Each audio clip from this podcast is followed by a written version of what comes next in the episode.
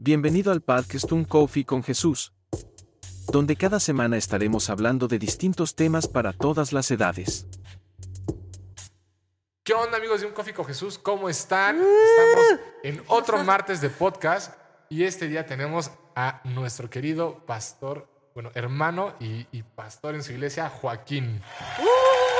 ¿Qué tal? Buenas tardes. Muchas gracias por la invitación nuevamente. Es un privilegio y un placer realmente estar siempre eh, dispuesto y sirviendo en lo que Dios nos, nos mande a hacer, porque es una bendición siempre poder aportar el conocimiento, las experiencias que vamos teniendo en nuestro día a día.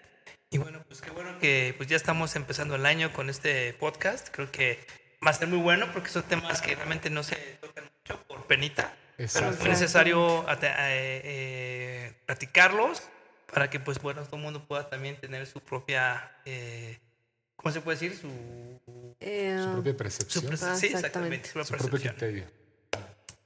Sí, pues les vamos a dejar en, en la descripción, también les vamos a dejar eh, el programa de radio que hicimos, que también estuvo bastante bueno. Lo hicimos junto a la esposa de nuestro hermano. Y la verdad es que también ese tema, híjoles, fue sobre las relaciones tóxicas y estuvo, ah, estuvo Estuvo también bueno, bien estuvo bueno. Si Así no lo vieron y se lo perdieron, pues síganos en nuestras redes sociales, cada uno de ustedes. Este, ya saben que tenemos Instagram, TikTok, también Facebook y acabamos de agregar nuestra nueva red social que es YouTube, donde podrán ver todos los podcasts que ahorita estamos grabando. También los van a poder encontrar en las páginas y también Reels que estamos seguros que van a bendecir mucho su vida. Y bueno, pues no se olviden de este pues, de compartir, de comentar también si tienen alguna duda, alguna pregunta, queja, sugerencia, reclamo o lo que ustedes quieran poner. Re- reclamos los borramos, pero ustedes escríbanos. Así es. Pues bien, vamos a hablar hoy de un tema, como ya lo viste en el título del video, que es muy delicado y como bien ya lo decías, a veces se vuelve un tabú en las iglesias. Es como, híjoles, es que cómo le hablo a los jóvenes sobre la sexualidad o cómo le hablo sobre Sí. diferentes temas eh, que ahorita podrían ya sonar escándalo en, en una iglesia, ¿no? Pero creo que es, es necesario hablarlos, es necesario abordarlos y pues por eso quisimos traer a nuestro hermano Joaquín para que nos ayude un poquito con estas dudas de una manera pues más, eh, muchísimo más basada en la Biblia, más, más digámoslo, más profundiz- profundizada una respuesta. Y pues para este, para esta, eh, para estas preguntas decidimos hacer una nueva dinámica.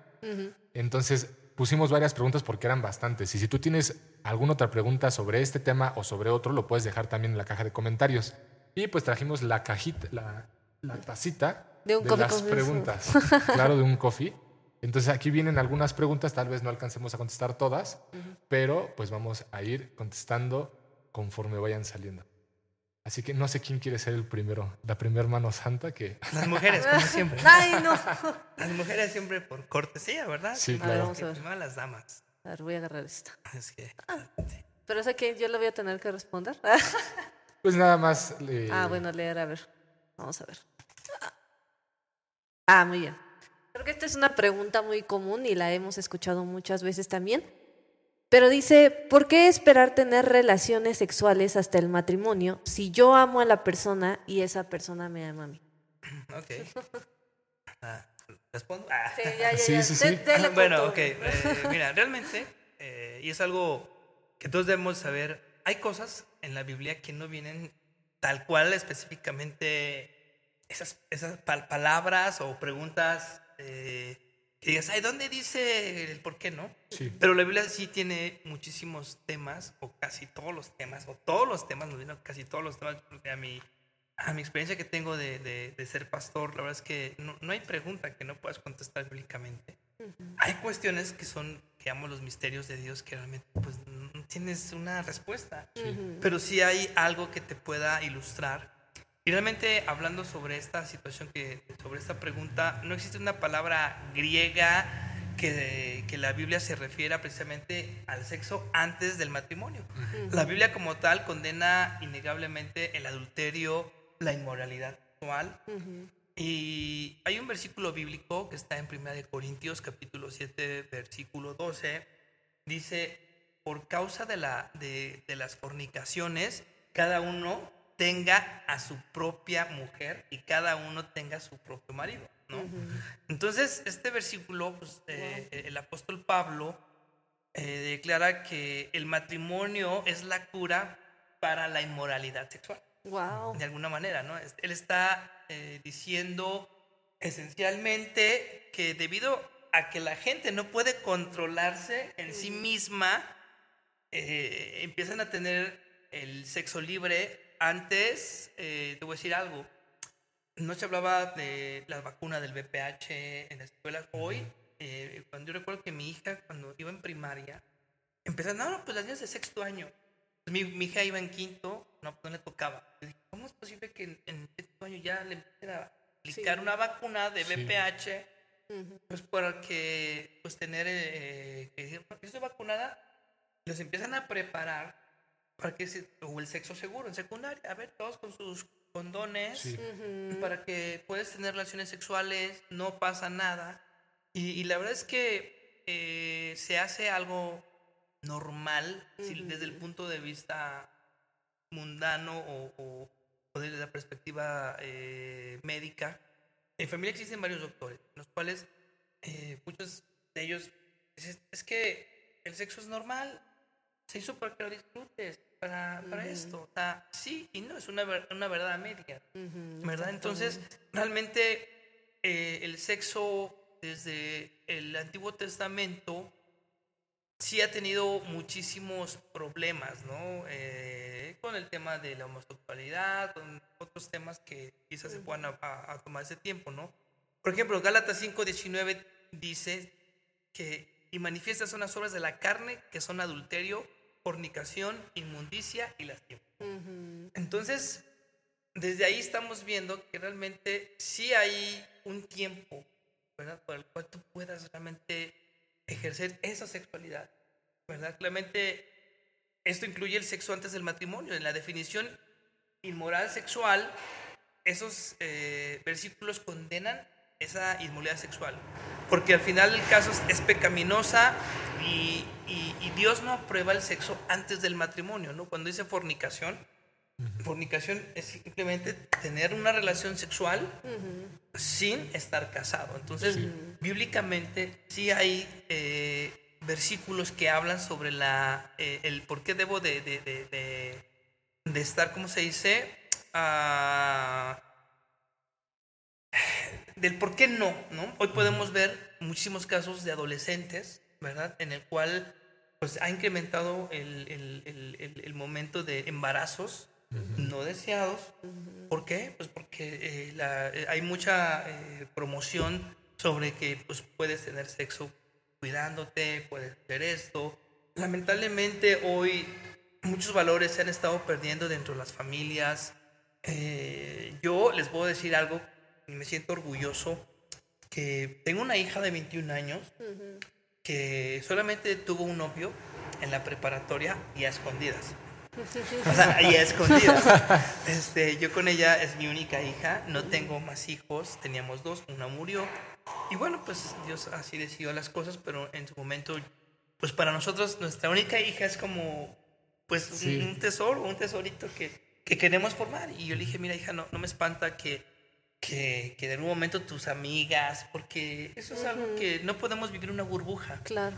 con los jóvenes, con los adolescentes. ¿Por qué? Porque al final vienen a la iglesia, pueden estar administrados, pero pasan más tiempo fuera de la iglesia. Sí, claro. Conviven con gente que no es cristiana, conviven con gente que no tienen este conocimiento o estos valores que verdaderamente les permita a ellos pues tomar decisiones asertivas, ¿no? Entonces, yo le decía a mi hija, mira, no me espanta, pero, pero mira, algunas de tus compañeras salieron embarazadas, ¿no? En prepa. Ujú. Eh, Después, en la universidad, otra más, Ujú. ¿no? Entonces, en algún momento eh, ella ha podido entender, ¿no? Que todo tiene un tiempo, todo tiene un momento. El tener, el, el tener novio a muy temprana edad y no tener una madurez, un beso Exacto. Te puede llevar a, a- a un toque más, Sí. ¿no? Sí. Un toque más eh, te va a llevar a una excitación y esa excitación te puede llevar a una relación sexual. Sí. Y realmente, pues cuando lo haces por primera vez, pues ya de ahí te vas y como el, el hilo que jalas del gente, ¿no? Y, y Exactamente. empiezas una vida sexual fuera del matrimonio empiezas a, a vivir una vida que no está bien delante de, de- de- de- de, pues, delante de Dios y verdaderamente pues realmente eh, no es algo que, que Dios lo, lo, lo, lo avale. Porque si bien es, eh, es cierto, cuando hay versículos que hablan, ¿no? Hebreos 13:4 dice, honroso sea en todo el matrimonio y lecho sin mancilla para... Pero a los fornicarios y a los, y, a los, y a los adúlteros los va a juzgar Dios. Entonces, desde ahí podemos ver que sí, realmente Dios dijo que el matrimonio es honroso. El lecho sin mancilla. Cuando dice fructifiquense, eh, eh, fructificad, perdón, en Génesis, ¿verdad? Cuando está Adán y Eva, la primera pareja, Sí. eh, procreen, ¿verdad? Y de alguna forma el, el sexo dentro del, del matrimonio es agradable a Dios. De, de alguna manera es una manera de glorificar a Dios cuando Sí. una pareja tiene relación sexual con su pareja, con su esposa, con su esposo. O sea, no únicamente así, es la manera en cómo pues, podemos poblar, tener descendencia, ¿verdad? De, de nuestras familias. Eh, pero al final debemos de entender que la intención de Dios para el sexo eh, incluye la, la- la- la producción de, de hijos. No solamente es el- el- la satisfacción. Podemos ver también algunos eh, textos en Cantar de los Cantares, en Proverbios, donde describen claramente el, el placer del sexo, ¿no? O sea, no es algo malo. Lamentablemente, cuando estamos haciendo las cosas incorrectas en el backstage, cuando estamos detrás, pues aparentemente pues decimos, bueno, no lo sabe mamá, no lo sabe papá, solamente lo sabemos los que somos los novios, los que estamos involucrados en este asunto, pero la verdad es que Dios, no hay manera de esconderte de Dios. Así es. Entonces, la verdad es que tener relaciones antes del matrimonio es doblemente erróneo, ¿no? Porque estás disfrutando un placer que no está destinado para eso y estás tomando la oportunidad de crear vida humana fuera del matrimonio, ¿verdad? Y, y por eso tenemos tantas mujeres eh, solas o, o el hombre corre y se va porque Exacto. no están maduros y tenemos hoy pues muchísimos casos, ¿no? Sí. No sé si fui claro. Sí, No, sí, sí. sí. Y, y creo que justamente algo que también creo que debemos de reflexionar es que una relación sexual es, es, una, es una intimación más con la otra persona. Y hoy en día se ha desvalorizado incluso eso. Y creo que al desvalorizar eso, no solamente desvalorizamos una relación en sí, sino empezamos a nosotros eh, a desvalorizarnos. Porque entonces no estamos, eh, digamos, no estamos dando ese respeto a nuestro cuerpo. ¿Por qué? Porque al final de cuentas, eh, una relación sexual hace que te ligues más a la otra persona. Y cuando lo haces fuera del matrimonio, no estás siquiera seguro o segura de si te vas a casar con esa persona o de si vas a estar toda la vida o, o de si va a ser la única persona con la que estás. Y creo que una de las, de las reflexiones que nos hacían mucho cuando éramos nosotros jóvenes es que nos daban una hoja y nos decían, este es tu corazón. Es más, mira, préstame el, el, el El papelito papelito. para ejemplificarlo. Nos decían, este es tu corazón. Y cuando tú, cuando tú tienes relaciones sexuales o cuando tú tienes una novia y tienes, y tienes un rompimiento, pues es como literal agarrar un cachito de tu corazón y dárselo a otra persona y la otra persona se lo lleva. Entonces, poco a poco, cuando nosotros vamos teniendo eh, eh, relaciones, vamos deshaciendo nuestro corazón. Y claramente esto es algo que, que Dios puede restaurar, al menos en una parte espiritual y tal vez hasta en una parte física, ¿no? Porque Dios puede hacerlo todo, pero creo que no es lo ideal y no es la manera en la que, en la que Dios quiere que vivamos. Recordando que no solamente es para, para nosotros eh, cumplir con las ordenanzas de Dios y decir, ah, bueno, Señor, pues nada más porque tú me lo pides, pero ni siquiera sé para qué lo pides. No, sino porque Dios lo hace todo con un con el propósito de que nosotros vivamos plenamente. O sea, ni siquiera es como pues, el propósito de darme gloria y darme. No, o sea, el propósito es, es de que nosotros estemos eh, plenos, ¿no? Es que sí, justamente va directo a, lo- a ese comentario porque muchas personas dicen, es que ¿por qué Dios me quiere privar de esto? ¿No? Si yo puedo disfrutar de mi sexualidad. O sea, eso lo escucho, pero a- en cada esquina, Es ¿no? correcto. Y es como que no, o sea, no es que Dios te quiera privar de eso, sino literalmente Dios guarda nuestro corazón para el momento, o sea, que con, quien tú vas a disfrutar a lo mejor en plenitud, como dice ahorita Edgar,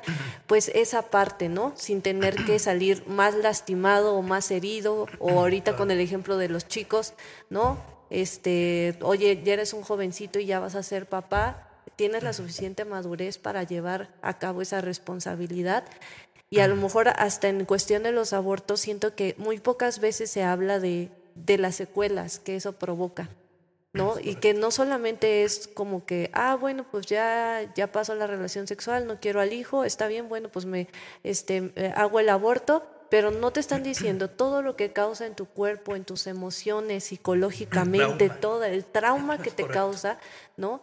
Porque en realidad es una parte de ti, ¿no? Y el saber que esa parte de ti, tú mismo tuviste la responsabilidad de que, esa, de, de que ese producto o, ese ser humano ya no esté, como que eso es algo que te impacta, lo quieras o no. Entonces muchas veces no se habla de ese tipo de cosas porque a lo mejor se quiere dar más la permisividad, ¿no? Como que esconder las cositas debajo del mantel es lo mismo con las relaciones sexuales, ¿no? Y, aparte, esos son, digo, si te va bien, ¿no? Digo, si es bueno, es un bebé, pero también hay casos que toman su primera vez una relación sexual y son contagiados de una enfermedad que puede ser venérea o una enfermedad que puede traer hasta la muerte, un, VIH, ¿no? Un SIDA.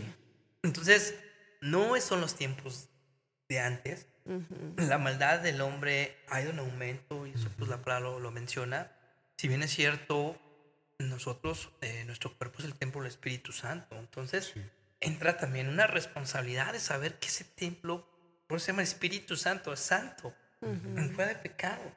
Lamentablemente ese albedrío que Dios nos dio, el mundo lo aplica de la manera, eh, hago lo que quiero de mi vida, disfruto mi sexualidad, disfruto, pues, pues, porque puedo disfrutar, ¿por qué no? ¿Verdad? Es el pensamiento de alguien que no conoce al Señor.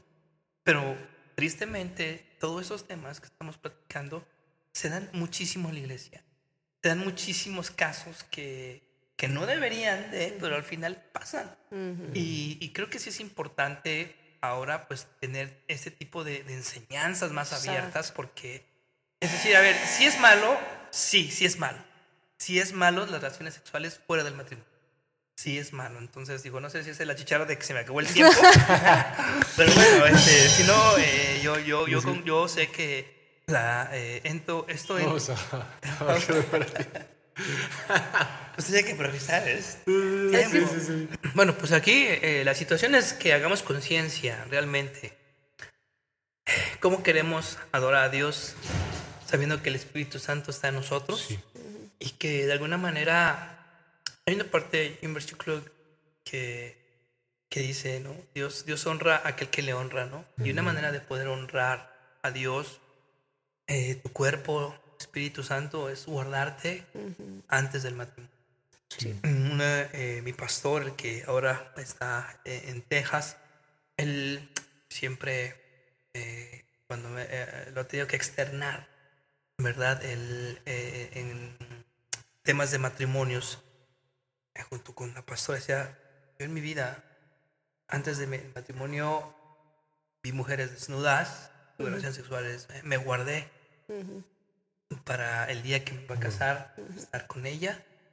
Y, de verdad que es un ejemplo, ¿no? Pareciera ser hoy, en este tiempo, que eres alguien raro, decir, ¿no te gustan las mujeres o no te gustan los hombres? ¿No? Que para cerrar el comentario de mi hija, ¿no? Que al final del día, ella, quizás hemos sido o fuimos un poco más estrictos en su formación, pero hoy puedo descansar y dormir tranquilo, saber que mi hija sabe que todo tiene un tiempo y que hoy, tú, hoy está muy enfocada a terminar su carrera, hoy está muy enfocada a, cosas que realmente le están nutriendo emocional, espiritualmente y que todo tiene un tiempo. Sí. y, para mí es una satisfacción el saber decir a algunos eh, hermanos, me dice, la verdad es que me, me, me, gusta tu hija, me gusta cómo, cómo es porque... Es, sabe dirigirse, está muy bien centrada. Y parte también la hacemos los padres.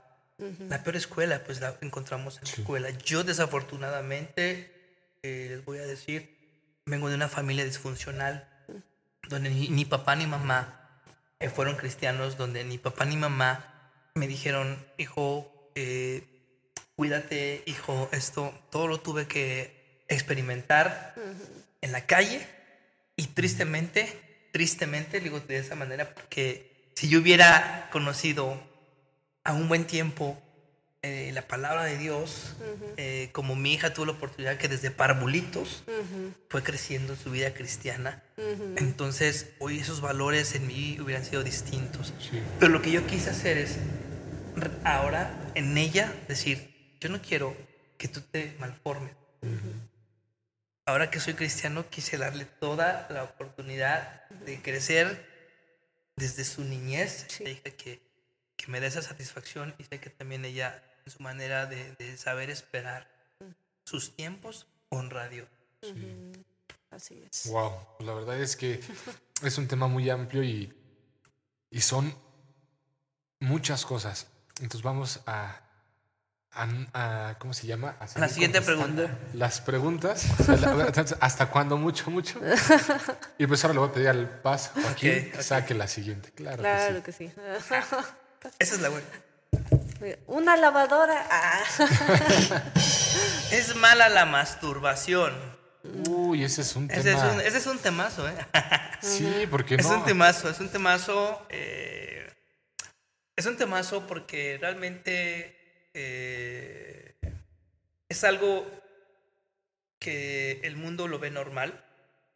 Eh, la masturbación es el acto más practicado en todo el mundo. Mm. Y es de lo que menos se habla, o lo que la gente menos dice, ¿no? Y lo que realmente la gente pues menos quiere es, hablar de esto, ¿no? Porque es un acto, si el mundo lo ve desde el punto de vista normal, pues es que es normal porque empiezas a conocer tu cuerpo, a experimentarte, los que practican el, ¿cómo se llaman estos? La sexualidad, el tantra y no sé qué tantas cosas. Mm. Es una manera de, explotar tu, sexualidad al mil y que disfrutes, que para eso este, naciste, ¿verdad? Y, lo mismo, es lo mismo que les voy a mencionar. En la Biblia tampoco se... Hay una palabra donde dice la masturbación, ¿no? No lo hay. Y, la verdad es que eh, la Biblia no menciona la palabra masturbación, pero sí tiene que ver con los temas de sexualidad. Y creo yo, de antemano, que la masturbación es mala. Porque obviamente podemos entender que Dios, primeramente, ¿quién creó? Al hombre. Y después dice, dijo, bueno, pues el hombre, no es bueno que el hombre esté solo. ¿No? ¿Por qué? Porque Adán después cuando estuvo, o sea, le dijo, a ver, Adancito, vas a poner los nombres a los animalitos. Entonces él dice que él vio a cada animal con su parejita, ¿no?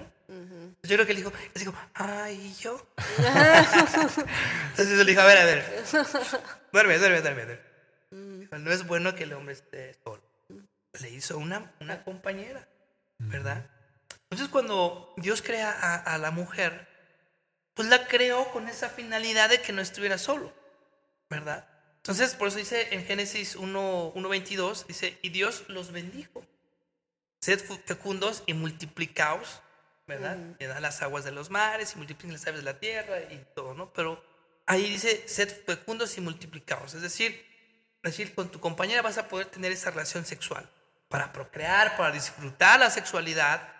Y lamentablemente el diablo siempre busca distorsionar lo que Dios hizo desde un inicio.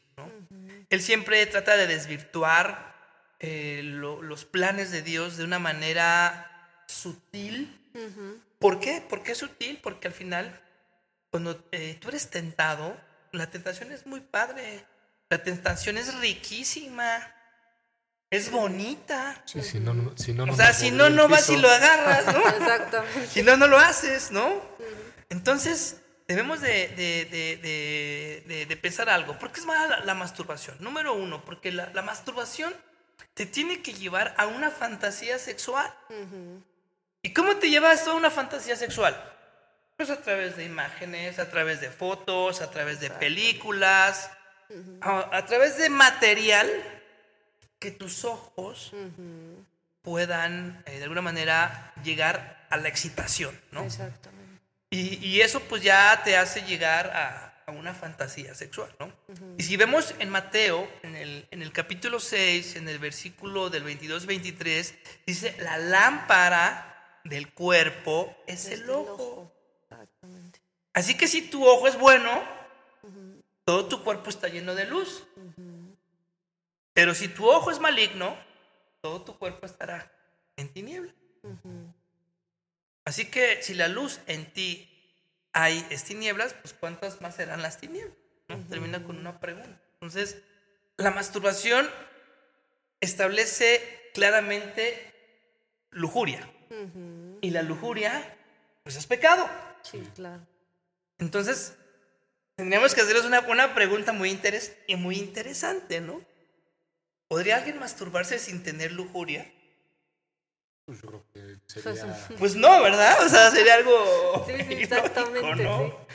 Entonces, esa, esa lujuria es un deseo sexual que deshonra a Dios. Deshonra a Dios, ¿no? Y este pecado sexual, pues, deambula pues yo creo que empieza este tema desde la secundaria, cuando andas como si es en, en la etapa de, de, eres precoz, ¿no?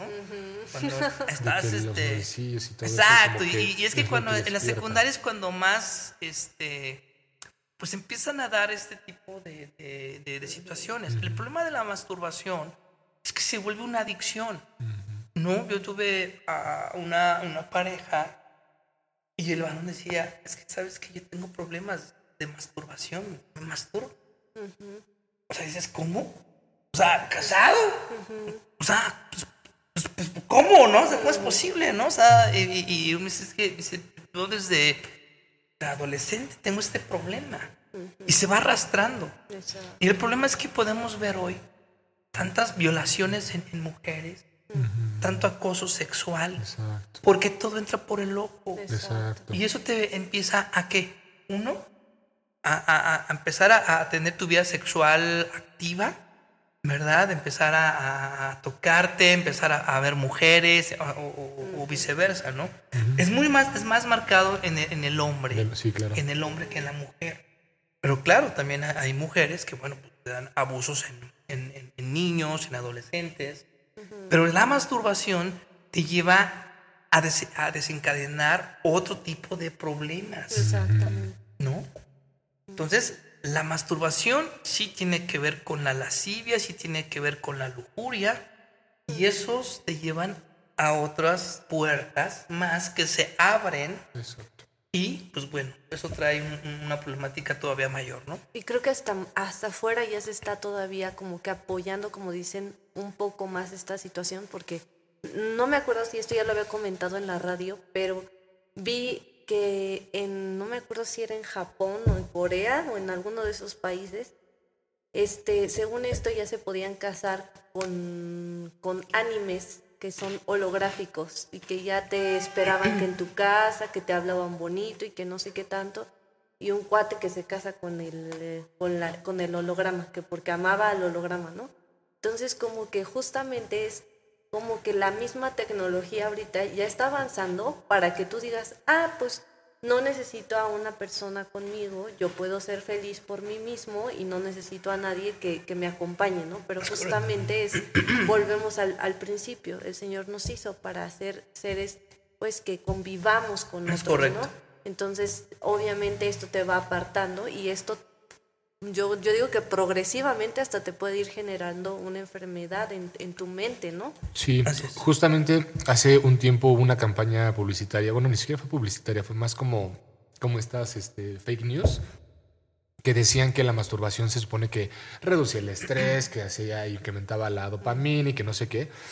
Y entonces yo alguna vez conversé con un amigo y decía, no, es que, o sea, masturbarte está bien, o sea, es algo natural, es algo que, que te ayuda a, a estar este, tranquilo después de un día de escuela y que no sé qué.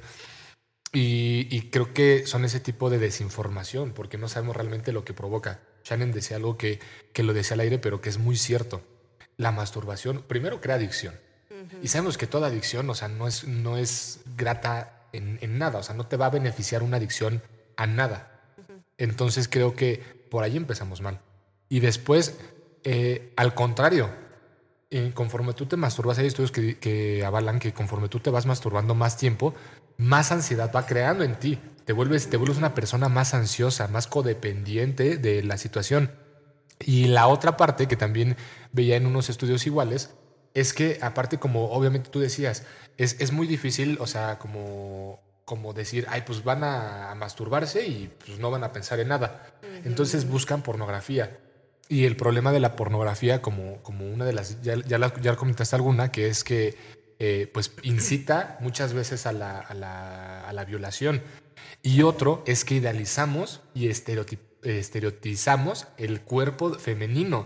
Entonces eso, eso crea a, a su vez un problema en donde tú crees que las mujeres son de cierta forma. Y lamentablemente en ese tipo de, de contenidos, pues todas las mujeres e incluso los hombres están, pues, están operados a full. Entonces, tú cuando estás con una mujer real, eh, no, no, no tienes esa satisfacción igual cuando eres ya dependiente de la, de la claro. masturbación. Entonces, ese estudio estaba bastante interesante y, y te da cuenta de que no todo es color de rosas, ¿no? No todo lo que viene en, ahora sí que en internet es cierto. Entonces creo que sí hay que tener mucho cuidado porque es una línea demasiado eh, delicada. Delicada, porque como tú dices, una vez que la mueves, o sea, para pararla, la sexualidad yo creo que es de las cosas que, que menos podemos parar, porque somos seres sexuales, o sea, Dios nos creó sexualmente. Pero, como bien ya lo decías, es a su tiempo y también a la forma, porque hoy en día hay cada forma en la que quieren tener relaciones sexuales que, híjole. Pero sí, ese... De hecho, eh, digo, parte de, de, la labor pastoral uh -huh. que tenemos, ¿verdad? Siempre hay experiencias, ¿verdad? Con la gente que te toca eh, servir. Y de alguna manera, eh, yo tenía un amigo, un amigo eh, de la infancia, todavía es mi amigo, uh -huh más bien no, no la infancia, de, de la secundaria.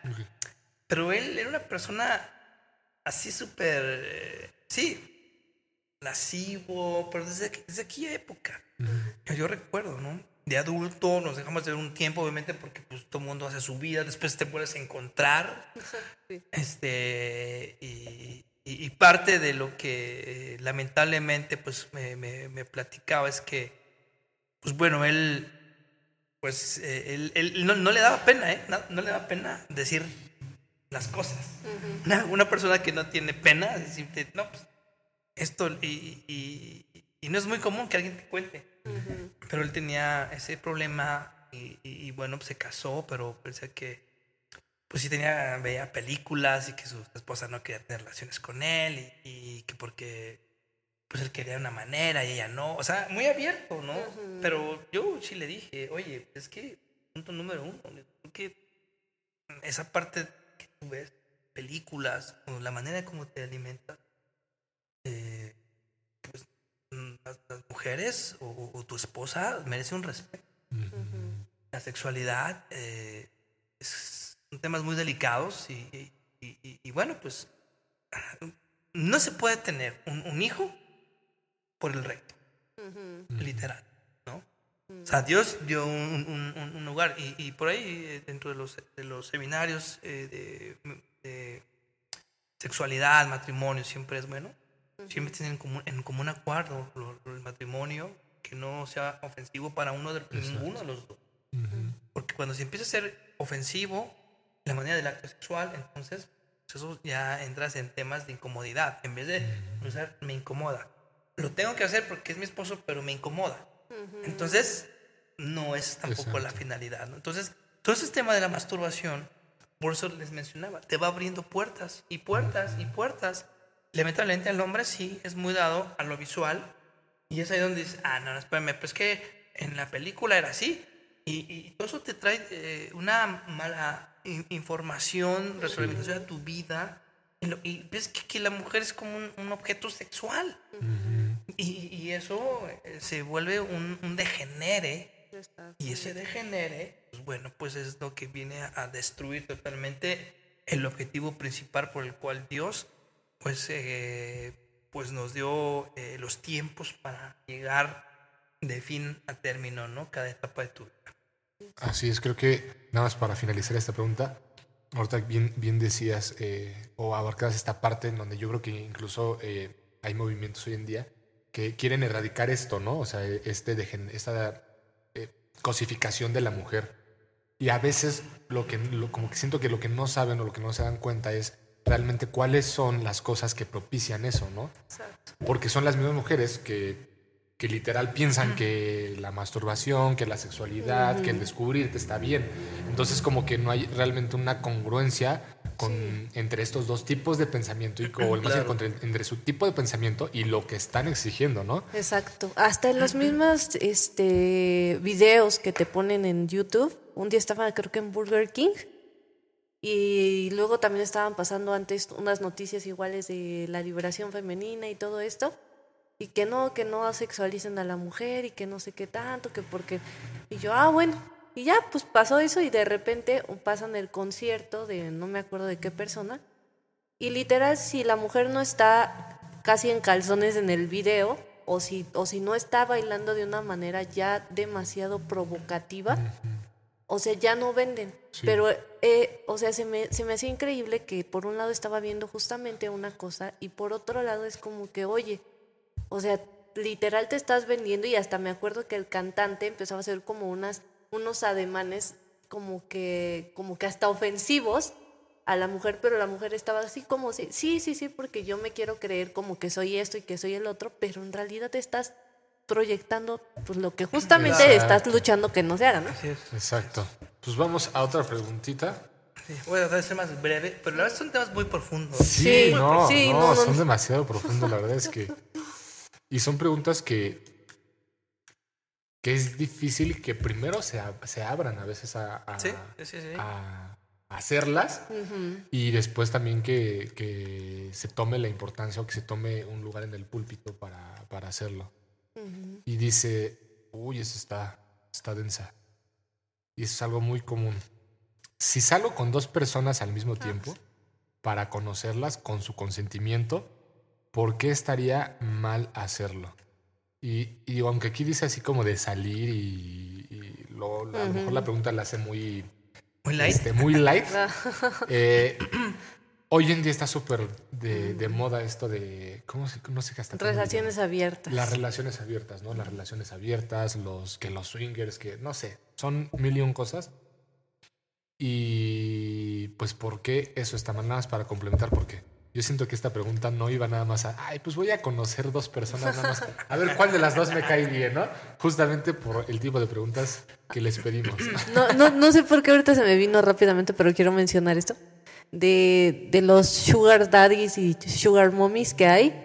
También este, estaba viendo que una chava dijo, ah, no, pues voy a salir con un señor que va a ser mi sugar daddy, que, que total que le empezó a conocer, pero que según esto no había pasado nada entre la chava y el señor. Dice que ya, que le compró una camioneta y que no sé qué tanto.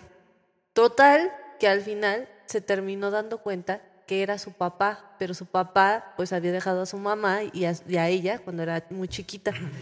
Entonces se encontraron y pues cuando se enteró la hija, pues como que como se sacó literalmente de onda y después fue y le dijo al señor, es que tú eres mi papá.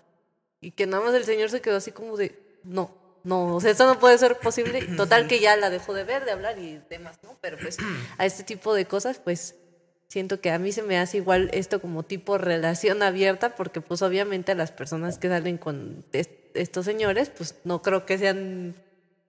No, de hecho, Exclusivos, ¿no? Ahora, eh, realmente yo soy sorprendido de las generaciones, son súper open mind, pero así Sí.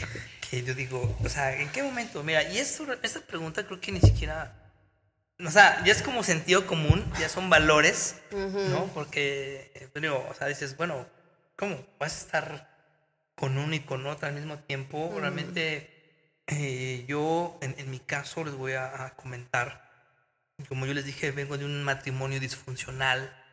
Eh, parte de mis experiencias eh, personales lo viví todo en la calle. Y sí, sí, sí, yo sí era el, el clásico que andaba con una y tres al mismo tiempo. Y, y la pregunta pues no era como tan dirigida realmente, ay, voy a ver qué pasa con dos. ¿no? O sea, en mi mente estaba en, en otro canal. ¿no? Para mí eran como trofeos. O sea, era una, una manera tan tonta, tan no, y vergonzosamente lo, lo digo, ¿no? Eh, ah, pero cuando no tienes a Cristo en tu corazón, eso se te hace muy normal en el mundo, ¿no? Estar diciendo, porque eso te da el ego. ¿Qué es lo que nos gusta tener ego? Sí, como que ya tengo esto, ya O sea, tengo como, esta exacto, y o tengo sea, la como capacidad. Yo puedo tener, exacto, Sí. puedo tener la capacidad de tener dos y tres al mismo tiempo. Como dicen vulgarmente, todas mías, ¿no? y, y- y también el caso hay, hay mujeres también que les gusta Sí. mucho esa parte del protagonismo, de, de que pues yo puedo con uno y con otro. Sí hay casos y, y uno piensa que no, pero en ese tiempo es como, yo me di cuenta hace unos, unos pocos meses donde que las mujeres hoy en día beben más que los varones y dices, ¿cómo? Sí. O sea, y, y eso hay un aumento. Entonces te das Sí. cuenta cómo es posible que ya te rebasaron en algo donde era más dominante el hombre, pero hoy en día las mujeres también se han empoderado mucho en estos temas de, de, de, de, de ver. Pues, obviamente desde el punto de vista cristiano, pues, pues que jamás en la vida va a ser aprobado por Dios, que andes probando uno y otro. Al final del día, una, una, una, una, eh, cuando tú estás decidido a tener un noviazgo con una persona cristiana, que, que ese es el ideal, ¿verdad? Y el hecho cuando digo que es una persona cristiana no es sinónimo de que te va a ir bien en la vida. Todos tenemos, podemos llevar el título de ser cristianos, pero de que realmente seamos verdaderos cristianos, Exacto. eso pues ya va a ser tu testimonio, va a ser tu, tu manera de comportarte, tanto el caballero con la dama, la dama con el caballero, ¿verdad? Desde ahí tú te, te darás cuenta que realmente es cristiano y que no, ¿no? O sea, no, no, no podemos este, a- andar, este, digo, si por ahí dicen en, en algún momento que en el Antiguo Testamento pues andaban, tenían quién sabe cuántas esposas, ¿verdad? Es, es- es, eh, era una, una cuestión diferente. hoy. Por eso, en el Nuevo Testamento se acabó todo eso. ¿Por qué? Porque no, o sea, se Creo llevaba... que volvemos al primer pasaje, ¿no? Que leíste. Exacto. Oh, sí. Se llevaba al extremo. Exacto. Decir, no, no, espérame, no, no puedes, no. Y por eso digo, no, no. Por eso ya en, en- cuando este, se expusieron ya todas las, este, ya una, una mujer, una sola este, esposa, ¿verdad? Donde dijimos, ya no puedes tener más de dos mujeres. En las mismas tablas de la ley menciona, ¿no? O sea, no puedes estar teniendo dos. Entonces, si desde que somos novios no entendemos esa parte, que el estar compartiendo tu vida con alguien, aunque sea de amistad o de novio o de novios, merece un respeto una persona con la otra, porque te están depositando la confianza.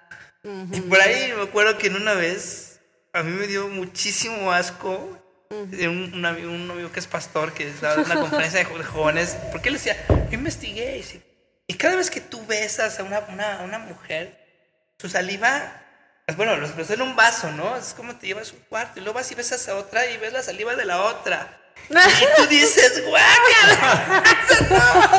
Y eres más fuerte que hombre. Dices, estás besando tantos sapos y, y tantas. No, dices, no, no, por favor. O sea, dices, eso pasa. Estás besando tantas co- cosas. Y de tu cuerpo, güey. O sea, de verdad que lo, lo ilustró de una manera que, que nomás, o sea, además de las quito, dije, ay, no. dije, Dios, todo lo que ya me metí hace mil años. dije, de haberlo sabido, no lo hago. Sí. ¿No? Pero es, un- es una mala conducta y son malos hábitos. Sí, que el día de mañana, cuando tú quieras casarte, te va a perjudicar porque estás acostumbrado a, a estar con, con, con más. Sí, creo que, y creo que siempre se tiene esta idea errónea de decir, ay, pues ya cuando me case las cosas van a ser diferentes, ¿no? O cuando encuentre la indicada, las cosas van a ser diferentes. Y creo que no. No. Creo que eh, no es una solución al, al problema. Creo que, y digo, yo creo que hay personas cristianas que nos van a ver, que van a decir, híjoles, es que yo soy así. ¿Y cómo le hago, no? Y creo que incluso antes de conocer a una persona eh, que con la que quieras compartir tu vida, una, o, o una novia cristiana, o, o no sé, vayas a querer forjar un matrimonio, tienes que resolver este tipo de problemas. Porque yo creo que todos los problemas que tenemos los llevamos muchas veces al matrimonio. Y justamente, digo, son muchos. Y, y yo creo que todo esto a veces viene desde la infancia. Y son problemas que no hemos resueltos porque no hemos sido confrontados con ciertas partes de nuestra vida. Creo que siempre es bueno eh, ahora sí que hacer una purga en, nuestro, en, nuestra vida y quitar todo lo que, lo que está mal, pero realmente que, que primero pongamos atención. Yo creo que cuando uno mismo no es consciente de cuál es el problema en, en uno, difícilmente va a poder cambiarlas. Incluso siendo cristiano, es, es complicado que, que le pidas a Dios, pues nada más, ay Señor, pues tú nada más hazme como tú, ¿no? Y ya. ¿Por qué? Porque creo que también tienes que hacerlo consciente para también poder tomar decisiones para cambiar ciertos hábitos, porque eso ya va más allá de un quiero sentirme bien. Ya se vuelve un hábito, una manera de vivir en donde tienes a una y a otra y quieres a otra. Y cuando te casas, pues dices, bueno, ahorita a lo mejor estás bien, ¿no? Pero y cuando se te pase el enamoramiento, cuando realmente se te pase eso, entonces vas a querer siempre satisfacer esos deseos porque ya estás como, digamos, como programado a hacer eso. Entonces creo que es algo muy importante que, se tiene que... Eh, pues se tiene que erradicar antes de que uno incluso piense en, una persona. Algo que yo le decía siempre a los chavos, eh, que me decían, bueno, pues siempre sale el tema, ¿no? Y digo, creo, que, creo que cabe muy bien en esto de la sexualidad, de cómo te gustaría tu chico ideal. Y siempre decían, no, pues es que me gustaría que fuera así, y con ojos este, azules, y, que sea súper entregada a Dios, y que no sé qué, y que, y, que estos, y pues que no sea loquilla, ¿no? Y ok, es como de, ah, bueno, ¿y tú qué estás haciendo? ¿Tú quién eres? ¿Tú qué le vas a ofrecer? Porque eso es lo que tú quieres, pero pues no tenemos un Dios que sea injusto que diga, ah, no, pues sí. Claro. Digo, creo que el, caso de Oseas y Gomer fue, fue muy, este... Eh, muy especial. Muy específico, ajá, muy especial, muy fuera de lo natural. Porque generalmente Dios no le va a dar a una persona eh, que ha sido, que le ha entregado su corazón, que le ha entregado su vida, a alguien que, que, simplemente le vale, le vale tres cuartos la vida. O sea, es, es algo que, que, no es lo que Dios quiere, ¿no? Entonces, pues hay que tener mucho cuidado en eso. Yo creo nada más, digo, para cerrar este tema, hay bien importante y, y mucho ojo a los, a los audio escuchas, o video escuchas. Eh, yo vengo de, de, un matrimonio disfuncional. Después se entera. Mamá, ¿por qué te divorciaste de mi papá? Que mi papá pues, era ojo alegre, ¿verdad? Andaba en la, fiesta, andaba con las mujeres. Mi mamá trabajaba en las noches cuando era muy joven. Mi mamá, ella es, era, eh, bueno, vive, pero ya es jubilada, es una enfermera eh, instrumentista, que está en los quirófanos, pero carrera inició trabajando en las noches. mi papá, pues, nuestra mujer en la noche, pues andaba, quién sabe dónde. Entonces, empiezas a ver la Biblia y te das cuenta que las maldiciones generacionales se van trasladando. Sí. Entonces yo empecé a adoptar el patrón, ¿verdad? De, mi papá. Entonces yo tuve que realmente hacer una pausa. Porque está muy. Declaro en el nombre de Jesús, cancelo toda maldición y, cancelo no sé qué. Y hasta la tarjeta la cancelan desde ahí, ¿no? Cancelo y reprendo con gasolina todo. Sí, todo, obra del diablo, ¿no? Y que se queme más. Pero realmente, eso suena muy bonito. Sí.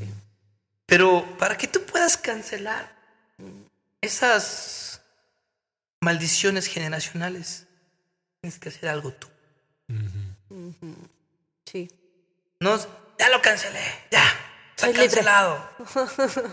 ¿No es cierto? O sea, tú, el que estás viviendo o experimentando la situación, ese pero es que pues yo cancelo. Y el cancelar es decir, yo renuncio a lo que mi cuerpo, mi necesidad me está pidiendo hacer. Yo lo cancelo y desde ese momento empiezo una nueva vida con mi esposa, con mi matrimonio, y que mis generaciones vivan en, carne propia, que papá y mamá son gente que aman a Dios, que sirven a Dios, que son temerosos de Dios, que el matrimonio es honroso. Entonces tus generaciones van a, a ser diferentes. Exactamente. Sí, justamente ayer, no me acuerdo si ayer o antier estábamos viendo, ah, no, sí fue ayer, estábamos viendo la serie de Chosen y hubo una parte que me gustó muchísimo porque aparece que, o hacen como que la referencia de que María Magdalena, después de que Jesús la había redimido, y dice que después de que el Señor la había liberado, hacen una referencia como de que ella se vuelve a apartar porque se empieza a sentir otra vez mal. ¿No? Y total que termina otra vez, o sea, haciendo cosas que no estaban bien, vuelve a regresar y dice, Jesús, tengo vergüenza de verte, porque tú me redimiste y yo me fui a empuercar, pero de la manera más vil, ¿no? Y entonces Jesús le dijo algo que, que literal hasta sentí que explotó mi mente ahí, ¿no? Bueno, el personaje ahí en, en, en, la serie le decía, le decía si, si la redención solamente significara que o sea, que se, se, da solamente en un solo momento, dice, entonces no sería redención, porque la redención es un proceso, ¿no? Y, y, creo que muchas veces pensamos, ¿no? E, esa parte como, como de decir, no, pues es que yo ya, yo ya me desaté de todas mis cadenas generacionales y, y ya, hasta aquí se terminó, ¿no? Y, y, me acuerdo que de chica yo veía que decían, Señor, sí, rompemos toda cadena generacional. Y yo me acuerdo que de chica yo veía a la persona llorando y todo, y de repente la veía haciendo lo mismo. Yo estando chica, ¿no? Y decía, Señor, pero si ya le rompiste las cadenas, ¿por qué sigue haciendo lo mismo, no? Y me acuerdo. una pata.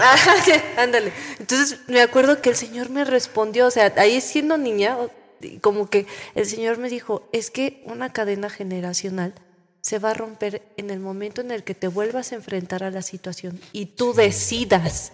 correcto. Tú vas a decidir si lo vas a volver a tomar o si de verdad vas a romper con eso, como ahorita decías, ¿no? Entonces, Correcto. pensamos que las palabras a veces o estas palabras de decir, pues yo rompo, yo desato, eh, pensamos que son como una varita mágica, ¿no? Así es. Que ya nada más las decimos y va, pues, arrebátalo y es tuyo, ¿no? Y de repente has salido a tener ahí a tu Porsche. Pues no, o sea, todo lleva, como, como bien decías, todo lleva una acción. Porque justo por ahí de, me parece que Santiago dice que la fe sin obras está muerta. Y no podemos creer que realmente ya somos libres, ya no somos esclavos de ciertas eh, cosas. Y entonces no hacer nada también para, para, alejarnos de eso, porque también en, Timoteo dice, huye de las pasiones juveniles, no dice, tú páratelas y, y empieza a gritar que tú eres hijo de Dios y que no sé qué, y mira, ya ni te van a tocar, no, la tentación va a estar ahí. Entonces, pues vamos con la última pregunta, ya no nos va a dar tiempo de contestar todas, tenemos muy poco tiempo. Diez minutos. Pero vamos a ver cuál sale. Es que como yo vi todas las preguntas, dije, no. Pues ¿Cuántas quedan? Hay, hay, hay unas que yo quisiera que salieran. Uy, no, no salió la que yo quería, pero bueno. De cinco minutos, De a tres. Vamos a hacer. Agarra, agarra la última. Y ahora sí que cada quien contesta su papelito en tres minutos. Va Vale. Ahora sí, prepárense para esta ronda rápida de preguntas y respuestas. Esa está muy cañona. No era la que yo quería, pero la voy a contestar. si el amor es bueno, ¿por qué está mal amar a alguien del mismo sexo? Y volvemos a lo mejor al mismo tema de la formulación de las preguntas, ¿no? Porque creo que no es una pregunta bien formulada, porque no es malo amar a alguien del sexo opuesto. Yo amo a mi hermano Joaquín y no por eso está mal. Pero supongo que, por, volvemos, por el corte de cómo se les hizo eh, que hicieran las preguntas, supongo que habla un poquito de homosexualidad. Y es un tema muy delicado porque todos, todos creen que no pasa nada, ¿no? Que el, estamos en una época donde dices, donde, donde se profesa en, en, el mundo en que el amor debe de ser libre y debe de ser este, incondicional. Hace, hace poco veíamos un video en donde salían seis postulados de, sobre la religión satánica, ¿no? Y entonces en esos seis postulados veíamos cómo es literal todo lo que estamos viendo hoy en día. Porque decían como de, tú, tú, eres, tú eres el único que debe de importar y tú no le debes nada a nadie. Y, y todo te lo ganas por tus propios Todo te lo ganas por tus propios méritos. Y dice, no estás obligado a amar al prójimo, porque tu amor debe de ser libre y sin hipocresías. Y entonces empezaron a hablar todo y decías, cómo todo se va formando al, al al, a lo que, lo que está escrito ahí, ¿no? O sea, como que el mundo está literal agarrando esa corriente, está, está transformando lo normal y lo natural. Y ese es el punto al que quiero llegar, porque Dios en un principio los estableció, hombre y mujer. Y obviamente hasta fisiológicamente, claro. pues los aparatos reproductores eh, ahora sí que hacen, hacen ese match entre ellos, ¿no? No puedes, no puedes poner a un hombre y una mujer y como tú bien lo decías hace ratito, pues el recto no es para tener relaciones. O sea, el recto tiene unas funciones eh, específicas que es para hacer y era hacer tus necesidades en el baño. No hay otra. Yo creo que si Dios hubiera querido, hubiera probado las relaciones homosexuales, las hubiera, las hubiera, hubiera dado una señal de ello. O sea, muchos dicen, no, pues es que si los ángeles no tienen eh, sexo, ¿por qué nosotros tenemos que tener? Yo me identifico con una cabra, ¿por qué no puedo ser una cabra? Y yo creo que esta parte es una falta de identidad que no tenemos. Porque la identidad no es como que nosotros podamos decir, ay, pues hoy quiero ser una tortuga y mañana un jabalí. O sea, es algo que ya eres, es algo que, que Dios depositó en ti y que lo hizo con, con, con la conciencia. No fue como de, ay, pues a ver qué sale. No sale hombre, sale mujer. No, no, no. Él sabía que ibas a ser hombre, él sabía que ibas a ser mujer. Y también sabía que lo que tú necesitabas si eras hombre era una mujer. Y si tú, si tú eras mujer, ibas a necesitar un hombre. Porque es un complemento. Tú no puedes complementar muchas, eh, digamos, muchas necesidades, tanto fisiológicas como sentimentales o emocionales, de un hombre a un hombre. Hay cosas que siempre va a hacer falta. ¿Por qué? Porque, porque pues hasta en los imanes lo podemos ver. ¿no? Imagínense que un día llegaron los imanes y dijeron, no, pues ahora sí, el más se quiere, este, se quiere pegar con el más, no se van a repeler. Pues es como de, no, o sea, eso no existe, es antinatural. Entonces, es una pregunta bastante difícil, sinceramente no esperaba que me tocara. Pero pues vamos con la siguiente pregunta. La primera pregunta es, si soy cristiano y tengo un amigo homosexual, ¿tengo que dejar de hablarle? Pues definitivamente no, no. Eh, Dios nos, nos recogió a todos como, como estábamos en la basura, eh, no porque fuéramos homosexuales. En algunos casos, en algunos casos sí hay homosexuales eh, restaurados y ahora pues bueno, ya tomaron su identidad como Dios los, los formó, varón o hembra. Pero no, al contrario, nosotros somos esa luz que siempre debe de permanecer ahí. Dios no aprueba lo que el mundo de alguna manera decide hacer por sí mismo en su, en su, en su interior o en su persona. ¿no? Soy hombre pero quiero ser mujer. O soy mujer y quiero ser hombre. Eso es lo que Dios aborrece. Como aborrece la homosexualidad o como hemos dicho, Dios aborrece el pecado, no el pecador. Un homosexual no deja de ser creación de Dios, no deja de ser un ser humano que Dios ama. Y en nosotros está que quizás podamos ser esa luz, podamos llevarles esa, esa esperanza de saber que, que Dios puede restaurar esa parte afectada por falta de identidad, por muchas razones, pero creo que nosotros tenemos que, ser esa, siempre ser esa luz donde no hay, donde están las tinieblas, ¿no? Y mejor que podamos ser amigos de estas personas, decirles que hay esperanza. No es algo mágico tampoco, hay que estar orando por ellos, que Dios siempre dé la, la gracia, la sabiduría de hablarles con, con ese tacto, que cuando uno lo hace, eh, entendiendo el problema que tienen, Dios, Dios va a traer respuesta y Dios va a usar tu vida y va a traer una satisfacción bien grande saber que, que, eres eh, una persona que Dios puso en ese lugar para ese tipo de gente que les puede ayudar. Claro. Bueno, creo que la siguiente pregunta va justamente a una de esa y dice, soy gay, pero ¿puedo creer en Jesús? Pues creo que justamente es, es básicamente lo mismo y, y, creo que he tenido varias experiencias de, con personas así, a lo mejor y y que, y que me voy dando cuenta y a lo que el Señor me llevó para que esas personas pudieran ser restauradas, creo que lo importante era que cada persona sabe que está haciendo mal. En su interior lo sabe porque se siente incómodo con su propia situación, se siente fuera del lugar, se siente mal, ¿no? Y creo que muchas veces más que estarles recordando, es que estás haciendo mal, es que mira, ya te vi haciendo esto, o es que mira, ya te vi haciendo el otro, es como que Simplemente uno seguir siendo la misma persona, seguir actuando rectamente en lo que Dios te pide que hagas y seguir conviviendo con esa persona, porque eso tarde o temprano va a causar un cambio en, el, en la mente y en el corazón de la persona y más que nada la obra del Espíritu Santo que va a ir tocando y moldeando el corazón de la persona, ¿no? Y creo que no es necesario, obviamente, que híjole, ya me acerco a Jesús y como ahorita lo platicábamos, ya todo el pecado y toda la maldad y todo lo malo que tengo, pues ya se tiene que ir en este instante, porque somos seres que pecamos constantemente y eso no lo podemos quitar. Solamente Cristo Jesús lo quita y lo limpia con su Espíritu Santo. Y creo que sí, van a haber momentos donde obviamente el Señor va a venir con nosotros y nos va a decir, hijo, híjole, esto no está bien. Claro que va a venir y nos va a decir también las cosas, ¿no? Pero creo que siempre, y algo que hablamos mucho Edgar y yo, es que siempre siempre cuando tú das un consejo a alguien, siempre es desde el amor. Y, es, y ese consejo desde el amor viene desde que tú te preocupas por esa persona antes de darle el consejo. O sea, ah, ok, me acuerdo yo haber acompañado a un amigo a hacerse una prueba de VIH-Sida, porque no sabía si estaba infectado o no, y no sabía a quién decirle. Y yo le dije, te acompaño.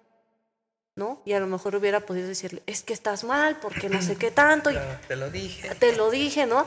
Pero no es, no es lo que él necesita, ¿no? Ni, ni siquiera si a mí me hubiera pasado hubiera sido lo que me hubiera gustado oír. Es como que, aquí estoy, ¿no? Aquí estoy, te acompaño y si necesitas un consejo mío, te lo doy y te lo voy a dar como debe de ser, ¿verdad? Si me lo pides. Claro. ¿No? Pero creo que todo eso es justamente desde el amor y desde la restauración, porque muchas veces creo que los consejos, más que para restaurar a veces a las personas, a veces se dan más como para juicio. Y eso es algo que se debe de cuidar mucho, ¿no? Entonces, creo que sí, una persona que es homosexual se puede acercar al Señor, ¿no? Y creo que el Señor puede hacer una obra en el proceso si uno tiene un corazón dispuesto, porque el Señor no llamó a nadie que estuviera listo para estar con Él. Sí, sí, sí. Llamó a gente imperfecta, incapaz, pero el Señor, como dice, se perfecciona en medio de nuestra debilidad y Él se hace fuerte, ¿no? Sí, claro. No, más quiero ah, ah, hacer una acotación en esto rápido. Es que este tema, fíjate que es bien importante porque hay una, no me acuerdo que en Estados Unidos, en qué estado, hay una, hay una iglesia gay, Ah, sí. donde los pastores son gay y donde todos los gays a esa iglesia. Entonces él dice, no, no tenemos por qué cambiar. Somos, creemos en Jesús. Y si Jesús nos hizo así, que ese es el, la doble moral o, Exacto. o- o el doble de sentido como queremos acomodar las cosas. Exacto. Porque si Dios es amor y Dios nos ama, entonces me, me ama así. Entonces, si Dios ama, ama a los homosexuales, pero no prueba lo que hace. Exacto. Sí. Sí. Primero estaba que So- Sodoma y Gomorra fue destruido, ¿eh? Eh, también pues porque la homosexualidad estaba en su máximo, eh, eh, pues, había crecido bastante, ¿no? Entonces, si hay algo que, tienen que, que tenemos que tener cuidado, es si tú estás pasando o estás pasando un- o eres gay y estás viendo esto, pues bueno, pues sí, Dios puede restaurar tu vida, Dios te ama, pero no aprueba realmente eh, eh, en la condición en la que hoy está, pero hay solución. Exacto, Sí. es como, sí, bueno, perdón, ahorita voy a volver a interrumpir nada más, es este pequeño comentario y es como que ahorita se me figuró el decir, como que decir, o sea, bueno, es que, es que veo pornografía y Dios me ama viendo pornografía, así que pues no importa lo que yo haga, Dios me sigue amando, ¿no? Y sí, Dios te sigue amando, pero obviamente busca tu sanidad, ¿no? Y eso es justamente, o sea, es, lo pongo como ejemplo, ¿no? A lo mejor siento que Sí. es, es lo mismo. Sí, y creo que a veces pensamos o, o- o distorsionamos las cosas, ¿no? A nuestra conveniencia, porque vemos a lo mejor a, a personas con, con esta forma de ser y como es algo notorio, o es algo que no se puede esconder mucho, pues luego, luego el, el dedo, ¿no? El dedo del juicio.